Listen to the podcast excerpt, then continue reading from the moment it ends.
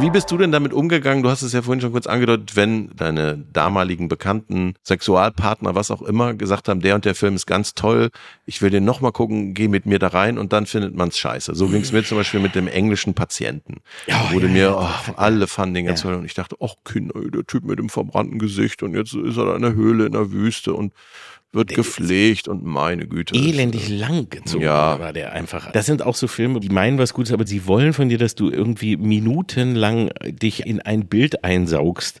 Mhm. Es geschieht überhaupt nichts. Dir ist aber eins schon klar, dass wir mit diesem Podcast jetzt als komplette Vollidioten rüberkommen, die lieber Godzilla gucken als Ralph Fiennes und den englischen Patienten.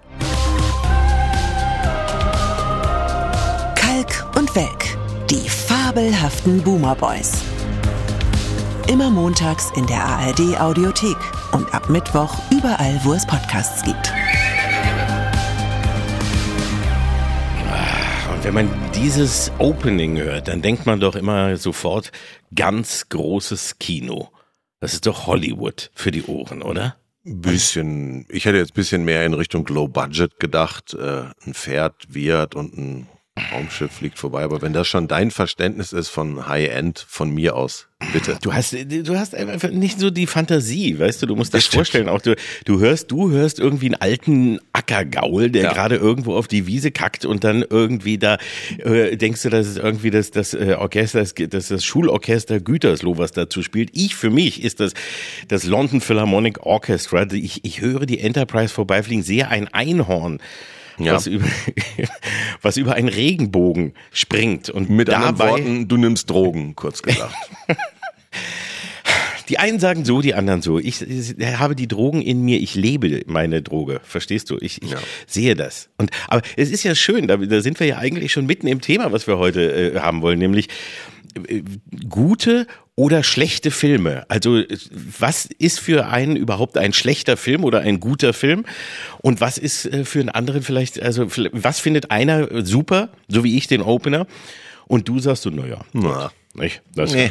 Kann man auch nochmal besser machen, ne? So. Schöneres Pferd, lauteres Pferd. Ja. Ja, so. Geht alles immer besser. Dir fehlt einfach der Biss, du bist mit allem zufrieden. Das ist es. Man kotzt dir irgendwas hin, du sagst, das ist das schönste Pferd, was ich jemals gehört habe. Und so gehst du auch ins Kino. Ja, aber auch wenn dir einer vor die Füße kotzt, musst du doch respektieren, was er da vorher erst gegessen und gesoffen hat. Für Richtig. dich. Das ist wahr.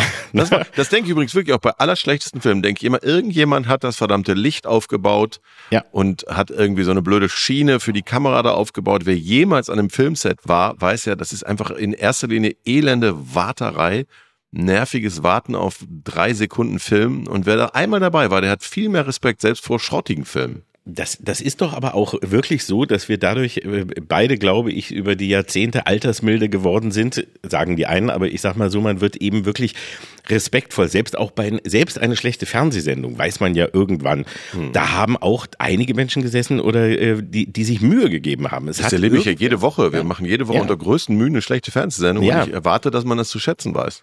Ja, gut, aber du wirst als Systemnutter einfach nur eben weiter von der Bundesregierung mit Geldkarren zugeschüttet. Dir ist das ja egal. Du hast Das da ist ja eben keine nicht leistungsabhängig, das ist der Riesenvorteil. Das kommt einfach so reingerauscht. Ja, weißt du? das kommt immer, immer eine Kiste Gold. Ja. Steht immer morgens doch. Ist das Genau. montags immer oder wann bimmeln sie ja bei dir? meistens Anfang der Woche sagt Diane, Mensch, da liegt schon wieder ein Goldbarren vor der Tür, den hat die Regierung da Ja, hingelegt. Herr ja. Welke, Sie haben den von letzter Woche noch nicht mal reingeholt. Der wird doch schlecht. Ja, du verlierst das Interesse an dem Geld. Ist Dauer. dann einfach. Hey, ein total sympathischer Einstieg in die ganze Nummer. Finde ich auch. Ich Ja. dachte, es, ich dachte, es sollte irgendwie um, um, vor allem um Schläferz gehen. Hast du nicht irgendein Schläferz-Jubiläum oder richtig. sowas? Schläfer- Das ist richtig. Also man muss vielleicht dazu für, für die äh, paar Zuschauer, äh, Zuhörer vielleicht noch sagen, die nicht wissen, was Schläferz ist. Das ist eine Fernsehsendung und die Abkürzung Schläferz steht für die schlechtesten Filme aller Zeiten. Und diese Sendung gibt es jetzt seit zehn Jahren, das muss man sich mal vorstellen. Du hast sie ja auch teilweise begleitet, warst ja auch bei uns zu Gast. Und ähm, seit zehn Jahren gibt es die und seit zehn Jahren feiern wir dort schlechte Filme. Und das wollen wir heute mal ehren, denn dieses Jahr haben wir eben nicht nur zehnjähriges Jubiläum, sondern ähm, jetzt Karfreitag startet die Staffel und die zweite Folge dann am zweiten Freitag ist die 150. Also das heißt, Menschen, die, es gibt Menschen, die denken, so viel schlechte Filme kann man doch gar nicht finden. Aber au da müssen wir sagen, Au contraire. Sie, ne, das, das versiegt ja nie, der Strom an schlechten Filmen. Das Nein. ist das Schöne. Da- Die spannende Frage ist immer, welche davon sind absichtlich schlecht und welche sind aus Versehen schlecht.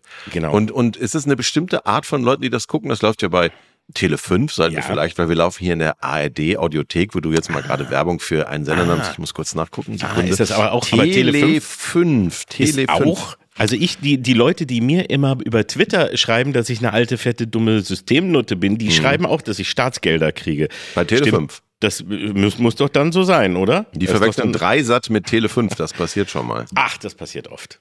Ach, natürlich. Ist auch ganz ähnlich angelegt vom Programm her. Sieht ganz ähnlich aus, klingt ganz ähnlich. Ist so ein kleiner Fehler. Nein, ähm, das stimmt und wir, wir, wir feiern das. Und was wir da gemacht haben, also nur vielleicht, dass man das einmal für die, die es eben vielleicht doch noch nicht kennen sollten, verstehen.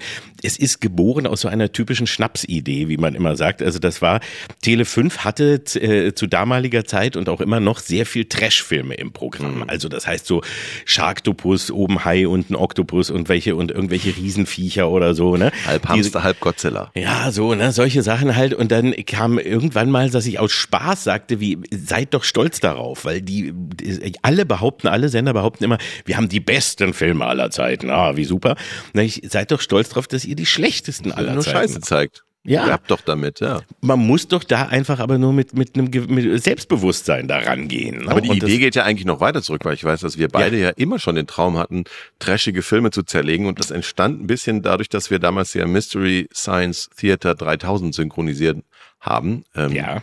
Und viele Sätze davon ja auch heute noch ähm, Menschen mir entgegenbölken, wenn ich sie auf der Straße treffe, die das irgendwie auswendig gelernt haben, was wir damals da äh, auf diese deutsche Tonspur gemacht haben. Und da ist ja auch das Prinzip, dass sich ein bisschen konstruiert im Weltall äh, äh, zwei Roboter und ein Mensch gucken sich äh, super schlechte Filme an. Warum, weiß ich jetzt gar nicht mehr. Und kommentieren die ganze Zeit in die Lücken rein. Also das kennt man auch selber, wenn man besoffen mit seinen Freunden schlechte Filme guckt, dann hört man irgendwann gar nicht mehr so richtig zu, sondern labert immer nur in die Lücken eigenen Quatsch rein. Und das war so lustig, dass wir gedacht haben, warum machen wir das nicht äh, mal fürs deutsche Fernsehen? Aber bis du dann mit Schläferz da quasi eine Heimat gefunden hast, ließ sich das nicht realisieren, auch weil, man glaubt es kaum, selbst die Leute, die die Rechte an schlechten Filmen haben, Ja. wollen diese Rechte nicht einfach so weggeben. Nee, das, das, das ist vielleicht auch der Hintergrund. äh, Da werden wir nämlich oft gefragt, warum wir das nicht gemacht haben. Und das stimmt. Also als wir damals dieses Mystery Science Theater gemacht haben, waren wir alle da komplett von begeistert und auch eine kleine, aber sehr verschworene Fangemeinschaft ebenso. Und das wurde echt so eine Art äh, unerwarteter kleiner Kult.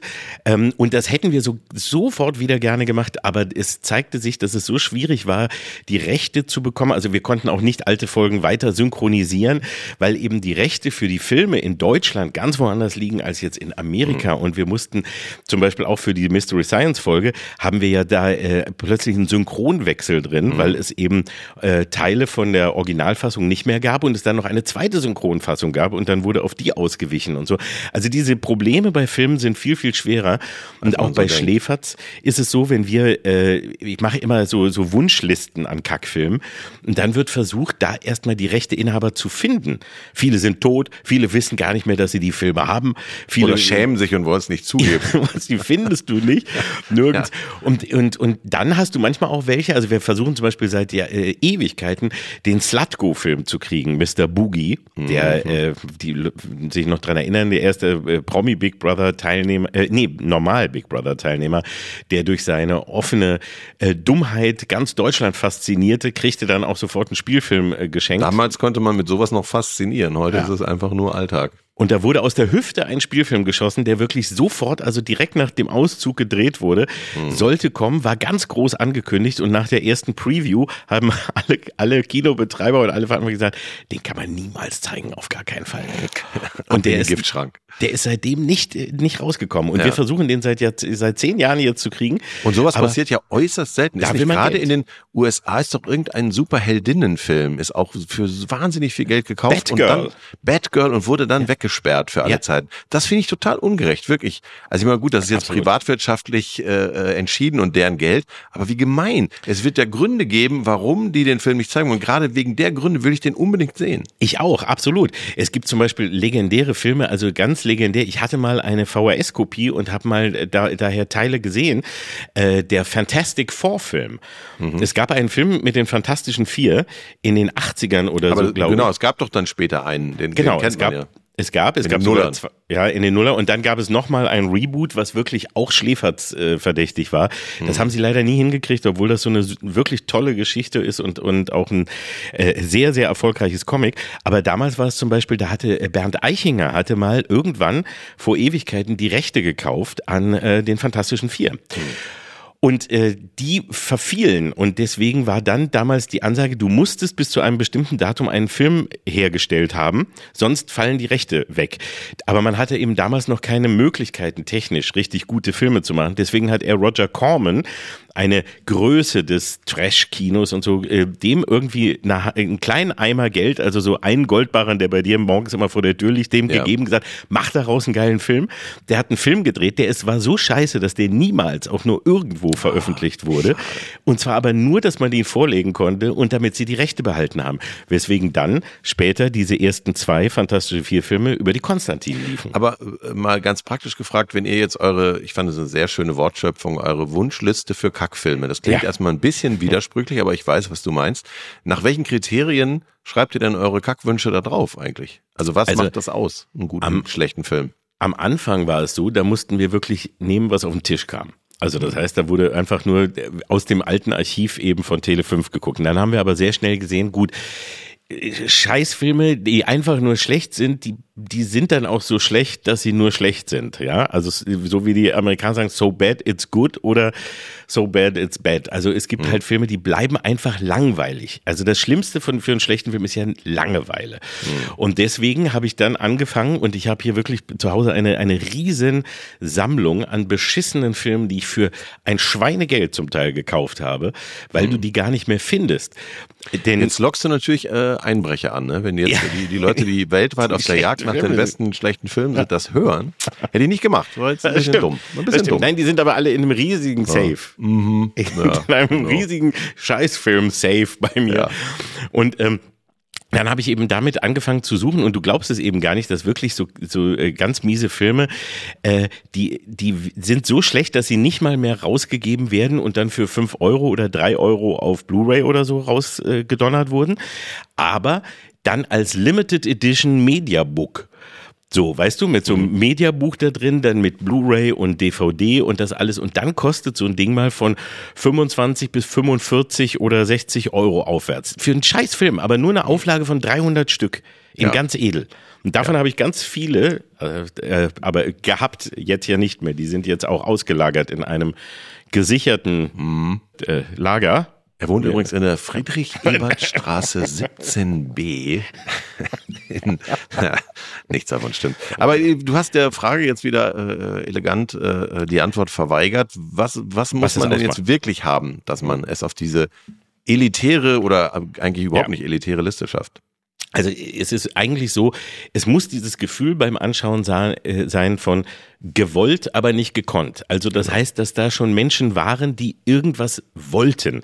Ja. Du hast es eben schon gesagt, es gibt auch welche, die wollen Trash und Scheiße produzieren und lachen dann, also so, das ist so viele, die jetzt äh, auch gerade in den letzten Jahren wurde wirklich sehr viel billiger Müll irgendwie rausgebracht, wo dann einfach nur hieß wie, ah, guck mal, wie trashig wir sind und wie, wie, wie blöd wir das hier alles machen.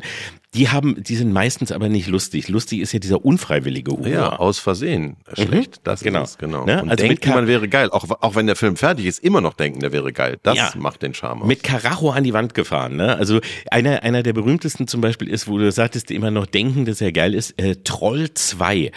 Unter äh, Scheißfilmliebhabern eine echte Perle und ein heiliger Gral, den hatten wir dann auch irgendwann. Und der hat in Amerika zum Beispiel auch so ein bisschen geholfen, diesen Kult des gemeinsamen schlechte Filme guckens in einer, in, in einer Gruppe wieder ein bisschen mehr aufleben zu lassen. Denn die haben dafür, für diesen Troll 2, äh, in Kinos riesige Events gemacht. Und es war immer rappelvoll. Die Leute sind alle gekommen und die haben äh, dann versucht, die Schauspieler zu bekommen. Das waren alles Laiendarsteller. Der Hauptdarsteller war ein Zahnarzt. Aber der so. Troll war ein echter Troll, oder nicht? Das war keine, die hatten, es waren noch nie, nee, auch selbst die Trolle waren keine Trolle, sondern es waren irgendwie Goblins und es waren, also die hatten gar nichts mit Troll zu tun, aber es gab Mhm. einmal einen, einen mäßig erfolgreichen Troll 1 und deswegen hat man gesagt, wir machen einen Troll 2, auch wenn wir keine Trolle haben. So, und dann war das ein, ein glaube ich, spanischer Regisseur und der war, der, der er hat das mit ganzem oder äh, Herzblut gemacht, Spanisch oder Italienisch, ich, ich weiß jetzt nicht genau, jedenfalls ist er gekommen und er konnte überhaupt nicht Englisch und er konnte mit den Schauspielern, die aber alle Amerikaner waren, nicht sprechen und hat denen immer nur so mit Zeichensprache irgendwelche Sachen gesagt. Die Hm. Wie hat er denn sagen mit den Trollen geredet? die wussten, das konnte er natürlich. Trollisch konnte er. Ja, okay. Na, aber er hat jedenfalls überhaupt nicht, keiner hat verstanden, was er, was sie da drehen, aber er war davon ganz überzeugt. Und als dann diese Events waren und er eingeladen wurde, da haben sie auch eine Dokumentation drüber gemacht, ganz toll, die machte auch echt Spaß zu gucken. Da sieht man das und der ist ganz stolz, dass endlich nach so langer Zeit seine Filme gewürdigt werden. Und dann siehst du ihn, wie er da ist und die Leute lachen. Und er ist total schockiert, weil er meinte, die lachen an den falschen Stellen. Das war doch gar nicht lustig, das war doch Ja. super spannend eigentlich. Also immer wenn- ja, gemein. wenn- ist aber gemein, wenn du so gemein, ja. erfahren musst, dass Ja. du einen Scheißfilm gedreht Ja, hast. Das, das- tut mir dann auch wieder leid. Es tut Und weh.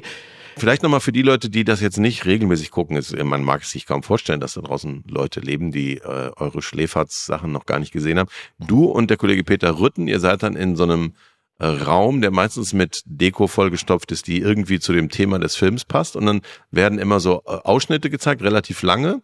Und ihr kommt dazwischen mit so Moderationen, weil das, was wir bei Mystery Science gemacht haben, nämlich, dass man die ganze Zeit irgendwie eingeklinkt ist und quasi durchlabert, das funktioniert ja auch nur als Audio, muss man sagen, und ist rechtlich dann nochmal eine andere Hausnummer. Das heißt, ihr kommt zwischendurch und äh, dann fasst ihr das Gesehene nochmal zusammen und dann kommt der nächste Ausschnitt. So Richtig, das war, Prinzip. das ne? war so, also eben äh, genau das, was ganz wichtig ist, wir natürlich sagen, das mache ich zusammen mit Peter Rütten, der eben zu der Zeit damals auch bei Tele 5 anfing und auch sich ein bisschen um schlechte Filme kümmerte und da fanden wir uns eben zusammen und haben sofort gemerkt, dass das klickt und dass wir beide da einen solchen Spaß dran haben und wir sind das, es ist so ein bisschen nach dem Prinzip äh, wie beim Fußballspiel eigentlich, also du hast was, äh, nach dem ersten Drittel kommen wir dann rein und fassen das bisher Gesehene zusammen, zeigen nochmal die schlechtesten Szenen und erklären nochmal, was man eigentlich bisher gesehen hat. Dazu verkleiden wir so uns. eine feiern wir. Spielanalyse beim Fußball. Genau. Genau so. Und dann, und es gibt eben vorher eine Erklärung, dass man erstmal weiß, was ist das für ein Film, warum ist der in die Hose gegangen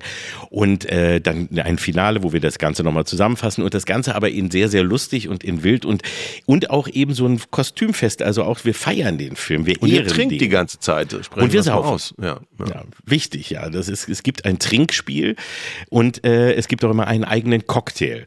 Und was wir eigentlich auch so versucht haben, weil genau es ist der Unterschied zu Mystery Science, ist nicht nur kommentieren, sondern wir machen eine Party daraus. Und das ist etwas, was in Deutschland zum Beispiel ja sehr, sehr lange gedauert hat. Also schlechte Filme zu feiern und Spaß daran zu haben und das auch offiziell, das hat man hier sehr, sehr lange nicht gemacht. In Amerika und in England war das schon viel früher üblich, dass man auch darüber gelacht hat. Das sind so viele Formen, die wir uns erst drauf schaffen müssen, so wie ja die Amis halt auch den Roast äh, traditionell schon seit äh, Jahrzehnten machen. Und ich weiß noch, als das mal beim Deutschen Comedy-Preis, Gott hab ihn selig, probiert wurde mit Hugo Egon Balder, waren alle total geschockt, auch Leute vom Fach, die sagen ja lauter gemeine Sachen über Hugo Egon. Äh, Dabei ist das ja gerade der Witz, dass äh, Ja. Kollegen äh, aber in lustig möglichst gemeine Sachen sagen. Manche kriegen das auch nicht hin, das ist dann einfach nur beleidigend, das ist auch furchtbar. Und genau das ist ja die Gratwanderung, die ja auch geht. Man darf ja nicht einfach nur sagen, dass er schlecht ist, sondern man muss es ja eigentlich durch übertriebenes Lob, muss man diese Message rüberbringen. Genau, und das, was, man, was viele auch dabei falsch verstehen, man muss, selbst wenn man sich über so einen Film lustig macht, man muss ihn irgendwie auch lieben. Also du musst versuchen, ihn zu lieben, weil ansonsten kannst du es nicht. Also das heißt, wir umarmen ihn und wir lachen auch mit ihm über ihn. Also das und und viele, die aber so die Trash-Fanatiker sind, das hast du ja auch oft, ne? Also die so ihre, ihr, das ganz ganz ernst nehmen, die äh, nehmen uns das ganz übel und schreiben dann mal ab und zu, das kann ich mir nicht anschauen, weil ihr ihr ihr ihr, ihr versteht gar nicht, was Trash bedeutet. Ihr könnt den Kult, der, ihr versteht ja genau, ne? Was die Kunst, die darin besteht, einen beschissenen Film zu machen, die habt ihr nicht verstanden. Ja, Im Grunde ist es ja tatsächlich auch ein bisschen so wie früher auf dem Schulhof, wenn, wenn man was gemacht hat und jemand hat gelästert, man muss ja immer auch erstmal sagen, mach nach. Ne? Ne? Mach's, mach's doch mal selber. Dreh doch Richtig. mal selber einen schlechten Film. Richtig. Ne? Und, das haben wir. Merkst du, wie da- schwer das ist? Genau, und wir haben es ja, wir haben das ja beide auch erlebt, dadurch, dass wir beim, beim Wixer eben ja auch dabei waren und äh, da eben ja auch äh, in der Produktion viel mitbekommen haben und so. Und dann kriegst du, wie du vorhin schon gesagt hast, einen ganz anderen Respekt. Und dann guckst du auch auf so einen Film ganz anders und denkst, was ist denn da schiefgegangen? Warum denn? Also Mhm. manchmal, es gibt ja ganz viele, da hast du schon Schauspieler, die was können, oder du hast einen Regisseur, der eigentlich was könnte, oder du hast irgendwie, äh, manche haben auch Tolle gerne- haben, Kostüme. Manche haben auch tolle Kostüme oder Budget. Also d- zum Beispiel ein, ein, den wir hatten, war ja He-Man, Masters of the Universe mit Dolph Lundgren. Der hatte durchaus viel Budget, durchaus gute Schauspieler und eine Figur, die mega populär war zu der Zeit. Äh, und der ist total granatenscheiße geworden. Aber danach, als wir den gemacht haben, das war auch so ein Fall, wo ganz viele sagten wie, das könnt ihr nicht machen, das ist ein, ein Kult meiner Jugend, das ist ja, ja, aber er war trotzdem scheiße. Man darf aber auch einen Film nach vielen Jahren anders bewerten Das und man darf den die- trotzdem noch lieben. Das haben wir an dieser Stelle ja auch schon gesagt, als wir äh, über Winnetou geredet haben letztes Jahr. Ne? Das, äh, diese Filme habe ich wirklich vergöttert als Kind, das ist nicht übertrieben. Ich war wirklich tief traurig, nicht weil Winnetou tot war, sondern weil ich wusste, dass es jetzt jahrelang nicht läuft. Heute sehe ich halt die ganzen scheiße sitzenden Perücken und ich merke, die Handlung ist gar nicht existent und sie reiten wirklich nur von A nach B und trotzdem bleibe ich dabei, dass das tolle Filme waren. Für mich in diesem Absolut. Abschnitt und das gilt für ganz viele Filme. Ich habe, also ich weiß nicht, was waren, was deine Filme in der äh, Jugendzeit halt waren. Also damals, als wir dann, ich, ich schätze, du bist auch eigentlich fast jede Woche ins Kino gefahren, oder? Ja, genau. Und es, es wird dann ja irgendwann spannend, wenn du dann noch nicht so alt bist, dass du in die Filme ab zwölf noch nicht mal darfst. Ich weiß gar nicht wieder, ob wir dieselben äh, FSK-Grenzen hatten in den 70ern, aber ich weiß noch ganz genau, wie ich mit meinem Vater in die Tiefe gehen wollte, diesen Tauchfilm, den fand ich irgendwie total spannend. Und da war dann leider an dem Tag so ein diensthabender Honk, der uns weggescheucht hat und ich musste dann einen Adriano Celentano-Film gucken und war Oh, gar nicht mehr zu beruhigen. Das ist ähm, zu der Zeit war das war auch der Kinogang selber ja auch noch eine, eine tolle Sache. Also ich war glaube ich nicht jede Woche. Du warst jede Woche im Kino. Ich war jede Woche im Kino, also immer zu der Kindervorstellung, die es gab, also 15 Uhr, ne? und dann manchmal noch die 17.30 dran gehängt, je nachdem, was, was sich lohnte oder was es gab. Und die gab es dann erst für 3,50 Mark oder 5 Mark. Das war dann halt mein Taschengeld. Das habe ich komplett im Kino eigentlich verballert. das, was du nicht für. Comics bereits verballert hattest. Richtig, das habe ich ja, ne, das habe ich durch Drogenverkauf dann ja wieder reingeholt dafür die Comics. Das hätte ich mir sonst gar nicht leisten können. Nee, aber ich habe mein echt, äh, also Kino war immer absolutes Muss. Und für mich war, äh, wo du sagst, nicht reingekommen, das weiß ich, es gab einen Louis de Funès-Film, in Schwarz-Weiß sogar noch. Da bin ich mit meinem Vater hin, weil der lief nicht in der Kindervorstellung, sondern nur abends. Und wir so ganz stolz dahin, ne? Und so, Vater und Sohn gehen schön ins Kino und alles. Und dann, der hieß irgendwie, glaube ich, die Damen lassen bitten. Und, äh, und die, da können sie nicht rein. Ich war, weiß nicht, Ging um nicht, 10 oder Prostitution, 11. let me ja, guess. ja, ja, Ja. der Film spielt im Freudenhaus. Uh, Da habe ich den Begriff für Puff gelernt, dass der feine Begriff Freudenhaus war. Wusste ich zum Beispiel nicht. Wozu Lernt auch? man durchs Kino. Ne? So. Ja, ja. Oder aber für mich, die, die größten Filme, das, der, also mein absoluter Lieblingsschauspieler, du weißt, war Godzilla. Und ich habe die Filme geliebt. Also alle. Ja. Ich, das, war, das war das Highlight, wenn ein Godzilla-Film kam. Hast du auch fandst das lustig, wenn Tokio zertrampelt wird. Ja. Das war dein Humor. Herrlich. ne? Ja. Hau sie kaputt. Nee, Godzilla fand ich auch gut. Also, ähm, ja, auch, haben wir auch schon, glaube ich, drüber geredet. Bud Spencer, Terence Hill, das waren ja auch ähm, jetzt wirklich keine cineastischen Meisterwerke, aber das ist ja sowieso immer auch die Frage, in welcher Lebensphase man gerade ist. Richtig. Ne? Und was man, was man unter Unterhaltung oder Entertainment versteht. Und ich finde ja, weil ich ja einmal Gast bei euch war, und damit können wir ja auch den, den äh, Schläferz Produktionsteil abschließen, aber ich war ja einmal bei euch dabei. Und was ich wirklich super finde, dass ihr ja analog zu den beschränkten Möglichkeiten der Filmemacher selber das Ding in so einer Art Wohnung produziert, die äh, dafür angemietet wird, wo auch eure sämtlichen Millionen Requisiten eingeladen werden. Und letztlich ist man, man sitzt wie in der Wohnung von so einem Messi zwischen diesem ganzen Kostüm und Requisitenmüll. Und das wird aber immer neu angerichtet. Aber niemand, der jetzt da neu reinkäme, würde darauf kommen, dass es sich um eine Fernsehproduktion handelt, bevor er die Kameras sieht. Es ist mal. ein, es ist ein Studio, was eigentlich in einem Hinterhof äh, sich Genau, befindet, also in eigentlich in einem Wohnhaus. Und das Soll ich wie immer die Adresse Adresse sagen? Ein umgebautes Studio und da ist wirklich unten im Keller ist das riesige Requisitenlager und das wird dann immer aufgebaut. Wir haben die erste Staffel damals in einem echten, in einer echten Videothek gedreht, hm. mit äh, wo es eine Sitzecke gab und auch noch so, ein, so einen kleinen Filmraum und eine äh, Bar, eine Theke. Und da haben wir die ersten Folgen damals gedreht und Peter und ich haben uns halb tot geschwitzt. Wir konnten uns nicht bewegen, weil das war winzig klein und mit den Kameras und allem dabei, es war wirklich die Hölle da zu drehen, aber es war so toll, weil es war so echt, es war alles echt und deswegen haben wir das dann ins Studio gebracht und genau diese Wohnzimmersituation nachgebaut. Also die ist exakt nach dem Original, nach der Originalvideothek nachgebaut worden und wird dann, wie du sagtest, immer pro Film sehr liebevoll neu eingerichtet und dekoriert mit allem ja. möglichen, was du an Trash und sowas dann auch findest. Trotzdem, kannst, ja. das glaube ich dir gern, dass da viel Liebe drin steckt. Für den Außenstehenden ist es so ein bisschen, als käme man in das Set einer RTL 2 Doku, muss ich sagen. Aber ist doch egal, was dabei rauskommt, ist toll. Aber lass uns doch vielleicht ein bisschen allgemeiner darüber reden, was halt heute auch noch einen guten oder schlechten Film ausmacht. Weil ich habe jetzt gerade lustigerweise zwei Filme hintereinander gesehen, von denen der eine ähm, hochgelobt ist und mich überhaupt nicht unterhalten hat und der andere ist objektiv moderner Trash und ich fühlte mich trotzdem auf kranke Weise unterhalten. Der Hochgelobte waren die Fablemans von Spielberg und ich bin wirklich Spielberg-Fan, muss ich dazu ja. sagen. Ich weiß nicht, ob du den schon gesehen hast. Habe ich noch nicht gesehen. Ähm, da geht's ja um die Geschichte seiner äh, Familie und seiner Kindheit. Das ist auch eine ganz rührende Geschichte. Ich will jetzt nichts spoilern, das bisschen, was man da spoilern kann. Aber das Problem ist halt, das ist so ein bisschen wie eine verfilmte Therapie-Session, weil er halt so ein paar Sachen abarbeitet und du hast so ein, auf der positiven Seite könnte man sagen, ist so, als wenn er wirklich die alten Home-Movies zum Teil veröffentlichen würde, außer dass, sie, dass er die Namen geändert hat und sie nicht mehr Spielberg heißen. Und ich verstehe auch, dass ihm das nahe geht. Da wird ganz viel abgearbeitet, was auch die Rolle seiner Mutter angeht und so. Aber ich muss leider zugeben, ich fand's, ich habe es jetzt eigentlich auch auf Deutsch gesehen, vielleicht war das der Fehler. Ich fand's wirklich langweilig und ich fand's auch teilweise auch zu, ja, persönlich wäre jetzt, das führt in die falsche Richtung, aber ich habe so gedacht, warum, warum muss ich das jetzt sehen? Warum ist das für mich interessant sozusagen? Ja. Und das, ich war in einem solchen Ausmaß langweilig, dass ich tatsächlich, was ich sonst super selten denke, fast überlegt habe, rauszugehen, weil es, äh, ich hatte meine ja. Frau überredet, damit reinzugehen, weil ich ihr gesagt habe, guck mal, was der bei Rotten Tomatoes hat. Und das äh, ist ja nicht das erste Mal, dass man sich da von dem Tomatometer ein bisschen in die falsche Richtung locken lässt. Und wie gesagt, ich glaube, dass das, ich will auch nicht sagen, dass das ein schlechter Film ist. Er hat mich halt Nein, null unterhalten. Kein Steven Spielberg-Bashing um Gottes Willen. Der Mann kann was. Ich halte ja. den für talentiert. Der wirklich. hat schon gute Filme. Der hat eine große Karriere vor sich. Der hat was, ich bin wirklich Fan. Ich lasse auch sonst ja. wirklich auf fast nichts was kommen, was der gemacht hat. Aber den fand ich jetzt wirklich langweilig.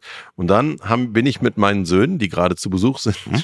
wir haben überlegt, was läuft denn im Kino? Weil im Moment ist ja mhm. wirklich, finde ich, sehr dünn. Ja. Für erwachsene Menschen ist das Kinoangebot so lala. Und dann haben wir uns aus Verzweiflung bitte nicht lachen, John Wick 4 angeguckt. Ich lache überhaupt nicht, weil ich freue mich da schon oh. tierisch drauf. Ich werde nächste Woche reingehen. Ich habe es oh, leider soll ich dir richtig geschafft. was spoilern? Könnte Nein, ich machen. Wehe. Könnte ich machen. Wehe. Nein, also ich kann gar nicht so viel spoilern, aber hier gibt es wirklich auch objektiv, das würde dich aber nicht überraschen als Fan, es gibt wirklich gar keine Handlung. Ja.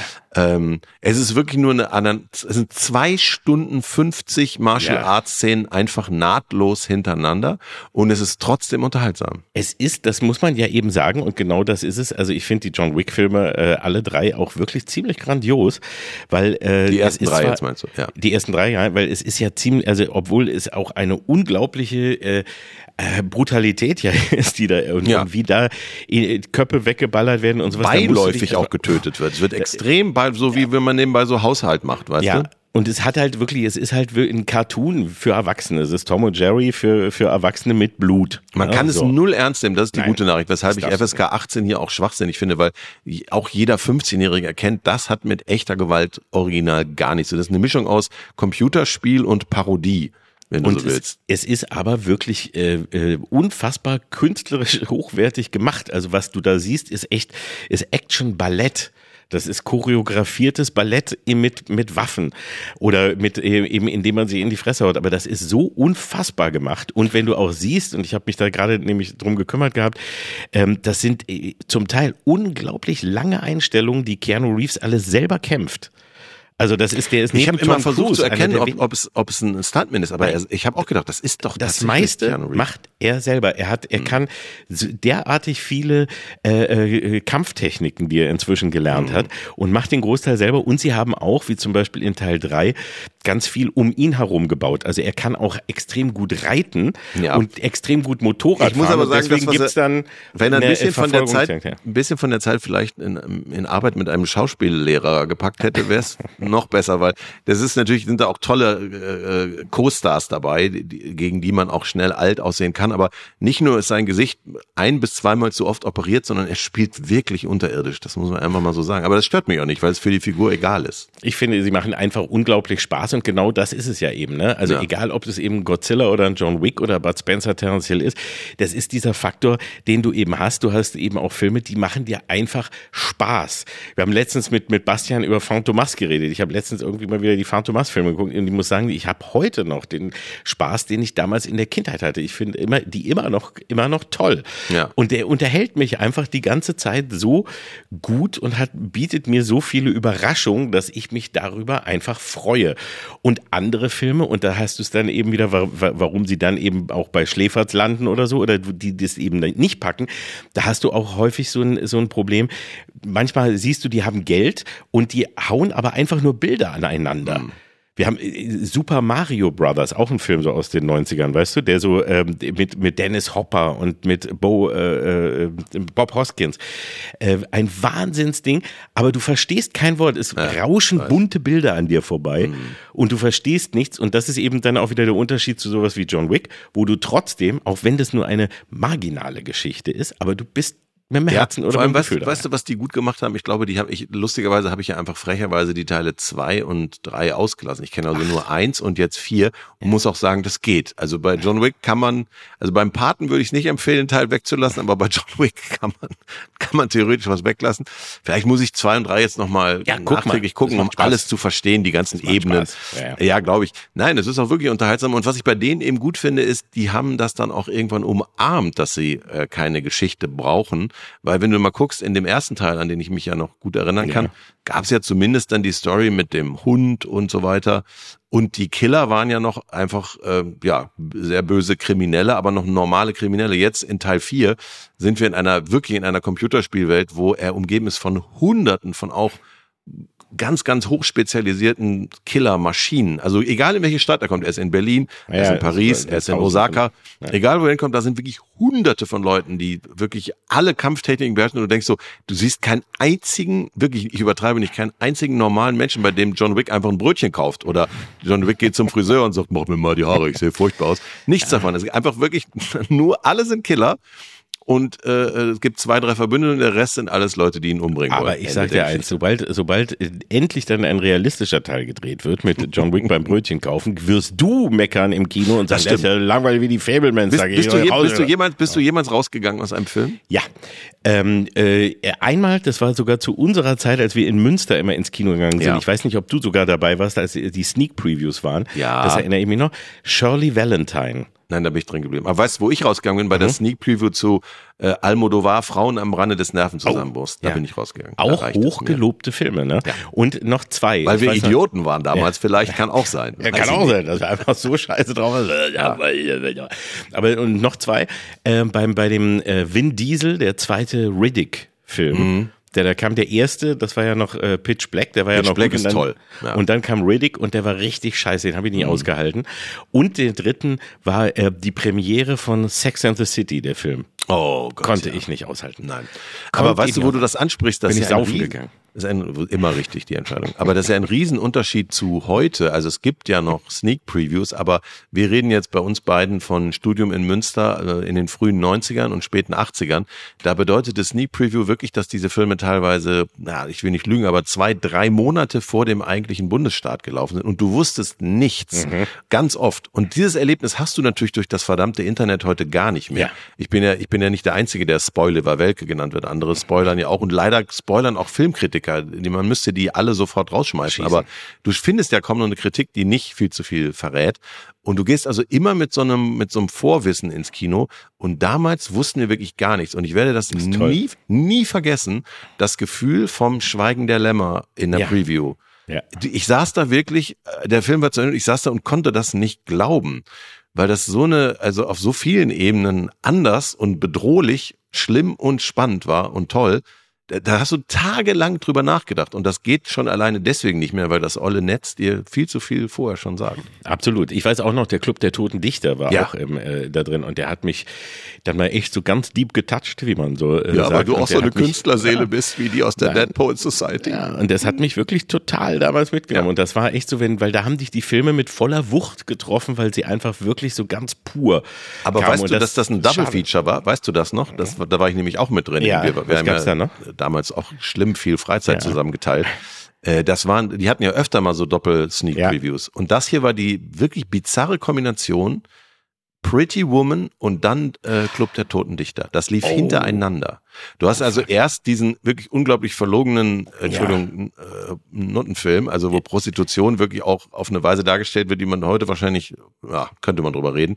Aber jedenfalls, da, die, wo die sich am Ende dann ja auch noch verlieben und heiraten, Richard Gere und die Prostituierte Julia Roberts.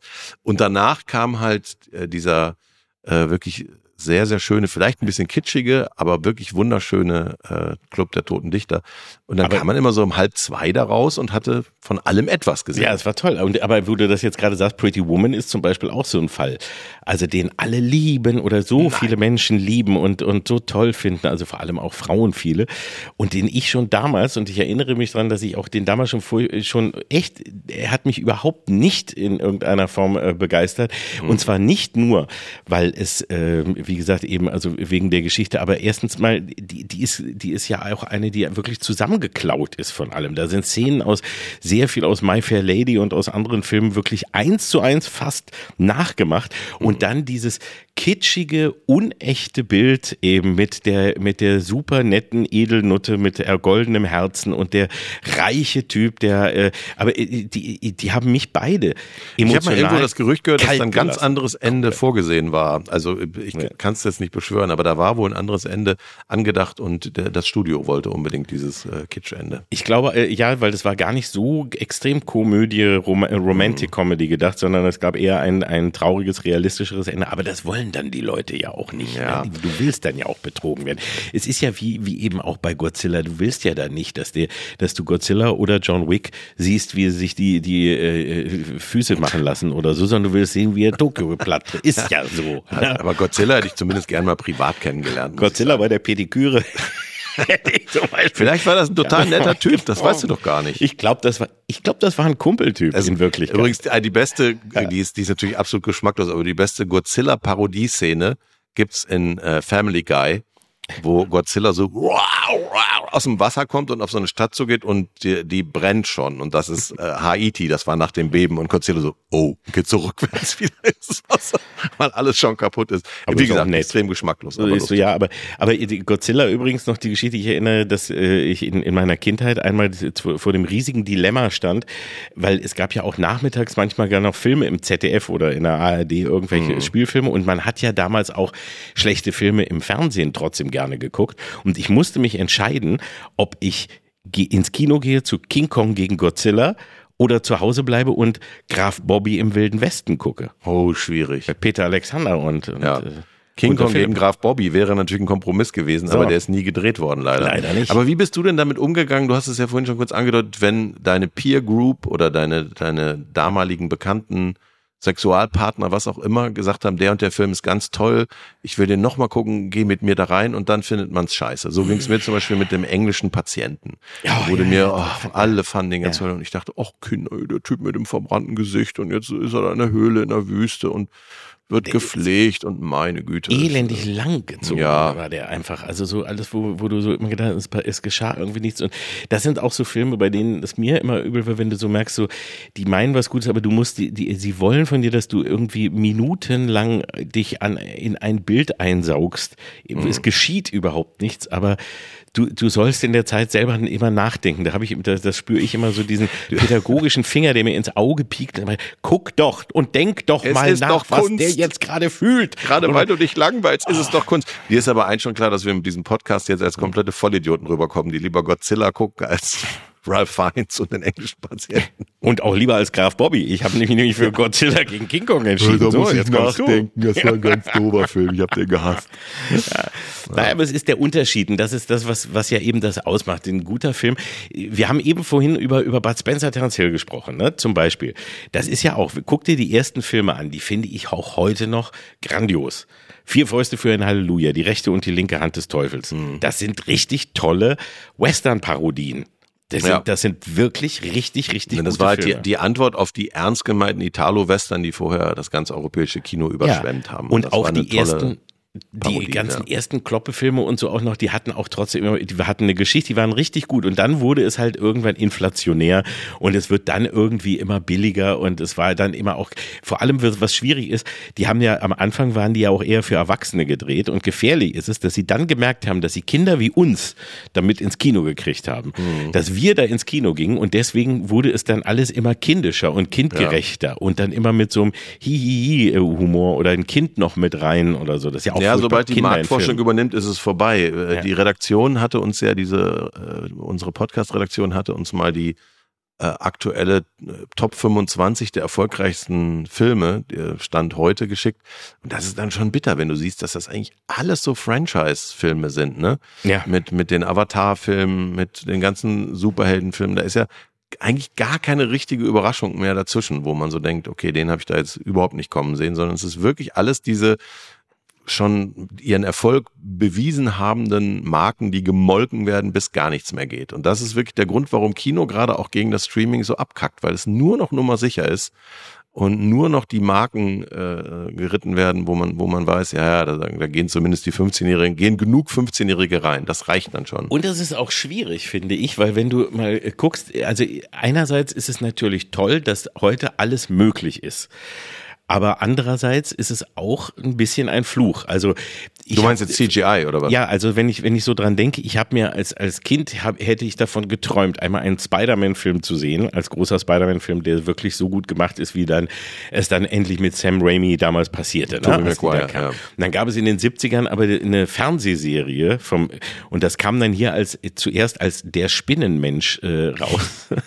und ich bin ins Kino gegangen und es war selbst, obwohl ich wirklich mega me- also für alles dankbar war, war es eine riesen Enttäuschung, weil das hatte halt nichts mit dem zu tun, was du in deinem Kopf äh, hattest. Aber wenn du dann jetzt weitergehst und ich bin großer Fan von von den Marvel-Filmen und von von allem, weil ich eben auch Comic-Fan von damals her bin. Aber die letzten habe ich zum Teil noch gar nicht gesehen, weil es mich einfach nicht mehr kriegt. Es ist so viel, es ist so groß und ich habe kein Interesse mehr an den Figuren. Und das passiert eben bei so vielen. Ne? Genau, und, und wie, wie du schon sagst, wenn, wenn alles möglich ist, dann fehlt auch so ein bisschen ja dieser, äh, dieses nach Atemringen vor Begeisterung über irgendwas, was man sieht. Und das hat schon auch mit CGI zu tun. Also wenn ich zum Beispiel jetzt die, die, drei Herr der Ringe-Filme mir angucke, die aus den frühen Nullerjahren, und dann gucke ich mir die auch nur ein paar Jahre später gedrehten Hobbit-Filme an, die drei. Der Unterschied ist zum Beispiel, dass sie in den, in den Originalfilmen von Peter Jackson diese Uruguay und, und äh, Orks, das waren einfach, natürlich waren das erkennbar Gesichtsmasken, aber die waren echt gut und unheimlich und Die haben, haben total funktioniert. Ja. Die haben einem Angst gemacht. Äh, Und, und dann guckst du dir diese, diese gemalten riesen äh, Orks an äh, in, in den drei Hobbit-Filmen und denkst, ja, das ist einfach jetzt wirklich wie ein Animationsfilm und damit geht auch der Charme komplett durch den Schornstein. Ja, und der Charme ist eben zum Teil früher auch der gewesen, dass du manchmal noch ein bisschen eigene Fantasie dazugetan hast. Wenn es zu viel wurde, war es schwer. Ja. Aber trotzdem war es so dieses Gefühl, ne, du hast noch irgendwie was und du musst noch einen kleinen Teil musst du noch selber im Kopf zu dir dazu dichten, dass das passt. Hast du aber damals auch, also ich hatte komischerweise das Gefühl, wenn ich dann im Kino war und ich habe einen Film gesehen, der sich später als wirklich scheiße herausgestellt hat. Aber ich habe lange, lange Zeit gebraucht, das so zuzugeben. Ich habe immer eher gedacht, also jedenfalls als Kind und in jungen Jahren, das ist mein Fehler. Also ich habe eher gedacht, wie Du hast dir also selbst die Schuld gegeben. Ja, ich habe gedacht, guck mal, das ist, ein, das ist ja ein Kinofilm. Ich Ja. habe Geld dafür bezahlt. Die haben sich da ja richtig Mühe gegeben und so. Also wahrscheinlich, vielleicht habe ich ihn nicht so verstanden, war ich irgendwie nicht so gut drauf. Warum hat mir der nicht gefallen? Hast du oder warst du schon immer so? Nee, das kann schon sein. Also es kommt ja auch darauf an, ob man das mit seinen Eltern guckt und äh, geguckt hat und die haben sich amüsiert, dann stimmt es wahrscheinlich sogar manchmal, dass man vielleicht noch ein bisschen zu doof war oder so. Das ist, äh, man tat dann aber so und hat auch mitgelacht, wenn die gelacht haben. Ähm, Und, und umgekehrt ist es schon auch so, äh, nee, das war bei mir genauso, dass ich dann dachte, es liegt an mir und mit dem Abstand merkt man, ach doch, der war vielleicht Nee, der gar war nicht so schon gut, scheiße. Der, Film. der war Ja. schon richtig scheiße, ja. Ja, und es ist auch diese Dankbarkeit. Also früher war es ja, weil, weil es eben noch wenig Filme gab, da warst du Mhm. dankbar. Ich habe zum Beispiel gesehen, wir haben ja letzte Woche über ZDF geredet und ähm, da gab es äh, äh, ja auch in den 80ern die wunderbare Wunschfilmreihe, Ja. wo du ähm, dir Filme wünschen konntest. Und da habe ich mal raufgeguckt, weil ich erinnerte mich, dass eben einer der Top-Filme war Batman hält die Welt in Atem, die, Ja. die Filmversion von dieser trashigen 60er-Jahre-Serie, die Mhm. mit einem riesigen Erfolg damals äh, angenommen wurde, weil die ganzen Kinder gewählt haben. Und ich habe dann gesehen, und ich dachte, glaubte mich daran zu erinnern, dass ich dabei war, habe dann aber gesehen, ich war schon 22, so, als das lief. Das war ein, ein Das zieht sich so ein bisschen durch diesen Podcast, dass du Ja. immer von Kindheitserinnerungen redest und man merkt, nee, du warst irgendwie Anfang 30 genau. oder so. Da habe ich meine Kindheit nachgeholt. Aber vor allem habe ich dann gesehen, welche Filme da so vorgestellt wurden, welche Mhm. es da gab. Manchmal waren gute dabei, auch Bud Spencer, Terence Hill war zum Beispiel da und so. Aber weißt du, dass in den, in den 70ern, dass es da eine ganze Reihe gab mit Bud Spencer, Terence Hill Filmen ohne Bud Spencer und Terence Hill. Nein, sondern mit zwei sich, äh, Typen, die so von weitem, wenn du keine Brille Im aufhattest Dunkeln. und im Dunkeln bei Nebel Ja. so ähnlich aussahen. Die hießen Paul Smith und Michael Kobe und die hat man einfach in die Klamotten gesteckt von denen und hat dann Filme gedreht, die so ähnlich klangen oder so aussahen und das äh, und was gerade erfolgreich war. Hier haben sie die Sachen an von, von Hill und Spencer Ja. von äh, rechte linke Hand des Teufels und und vier Fäuste und haben aber ansonsten ist es stinklangweilig. Die Schlägereien sind auch nur so gedacht. Die Musik klingt wie Oliver Onions, aber quillt dir aus den Ohren. Und davon gab es fünf Filme und die waren so dreist damals. Die haben sogar die Plakate in Deutschland und, und äh, Belgien und Holland und sowas so gemacht. Da stand ganz groß drauf Bud Spencer, Terence Hill. Und dann darunter ganz klein Lookalikes. Oder Nein. die, ja, oder die Ganz klein, Zwillings- nicht, die, leider nicht dabei. die, die heimlichen Zwillingsbrüder von. Und dann Ja. stand ganz groß die Namen und die echten Namen standen irgendwo ganz klein, weil die ja kein Schwein kannte. Das ist doch gut. Aber, dann hätte man doch auch, warum, warum hat man das nicht konsequent? Hätte man doch auch irgendwie Citizen Kane, aber mit dem Cast von Peter Steiners Theaterstadel oder so. So, Ja. das wäre zum Beispiel was gewesen. Das wäre übrigens eine schöne Idee, wenn du heute mit mit den äh, mit Peter Steiners äh, Theaterstadel, ich weiß ja nicht, ob es den noch gibt, aber vielleicht so äh, Klassiker, äh, große Filmklassiker nachspielen. Oder noch besser, äh, zeitgemäßer, auch um die Jungen reinzuholen, dass wir irgendwie äh, mit dem Cast von Unter uns oder GZSZ große Hollywood, aber so, du, so richtig komplizierte, schwere Filme nachspielen. Einer flog übers Kuckucksnest Ja. oder so, oder die zwölf Geschworenen oder irgendwas dann nachspielen mit, mit, denen. Das wäre Beat, mit Beatrice Egli und keine Ahnung, wer Ja. ja. nehmen könnte heute. Äh, da- Das lass uns doch mal irgendwie für die Evelyn Bordecki. Das lass uns für die Zukunft mal planen. Das ist unser Pitch und das ist auch ein schönes Ende, dass man Ja. auch mal nicht nur immer nur meckert. Wie gesagt, wir haben es zweimal selber mitgemacht und das dauert 100 Jahre, gerade wenn du ein Drehbuch schreibst, möchte die Firma immer noch eine fünfte und eine sechste Fassung, Ja. mit der sie ein bisschen Geld sparen. Für mich war das eine wichtige Erfahrung, weil bis zu dem Dreh von unserem äh, zweiten Wichser wollte ja einer meiner Söhne unbedingt Schauspieler werden und seit er mit mir zusammen ewig und drei Tage in diesem hässlichen Wohnwagen gewartet hat, will er was Richtiges werden. Das so, ist doch das auch ist, schön. ist sehr schön. Und ich finde, wir auch dieses, man muss Trashfilme und schlechte Filme auch ehren, weil die gehören dazu und jeder, der gute Filme gerne guckt, sieht auch viele schlechte, weil man es ja vorher nicht weiß. Und es ja auch immer eine persönliche Empfindung ist. Wie wir ja auch festgestellt haben, einige Filme sagen dir alle, die sind ganz, ganz super und man selber findet sie aber kacke. Und das gehört eben auch dazu. Und der Spaß am Trashfilm ist ja auch, dann bescheuerte Ideen umzusetzen, die du dir in, mit, also vernünftigerweise ein vernünftiger Filmemacher niemals machen würde. Ja, das Motto ist viel Geld für Quatsch, im Grunde das, was der RBB mit uns beiden auch macht. Richtig. Also uns hätte auch niemand irgendwie sonst rangelassen, aber wir machen es einfach und haben ja Richtig. einen wunderbaren Trash-Podcast, den Schle Schlepatz, den schlechtesten Podcast Schlechteste, aller Zeiten. Schleppotz, schlechtester Ja, Podcast aller Zeiten. Sehr gut. Ja, Gut. so, aber damit haben wir hoffentlich Spaß drauf gemacht. Guckt mal rein bei Tele5, wenn ihr wollt, äh, bei Schläferz oder guckt gerne einfach mal wieder schlechte Filme, aber mit Spaß dabei. Und Alkohol hilft da manchmal, muss man Das, auch das war ein ehrlicherweise sagen. 45-minütiger Werbespot für Tele5 in der ARD Audiothek. Bis zum So hört nächsten Mal. Tschüss. Tschüss von euren Systemnutzern. Kalk und Welk. Die fabelhaften Boomer Boys. Der ARD-Podcast mit Oliver Kalkofe und Oliver Welke. Produziert von Radio 1 und dem SWR. Immer montags in der ARD-Audiothek und ab Mittwoch überall, wo es Podcasts gibt.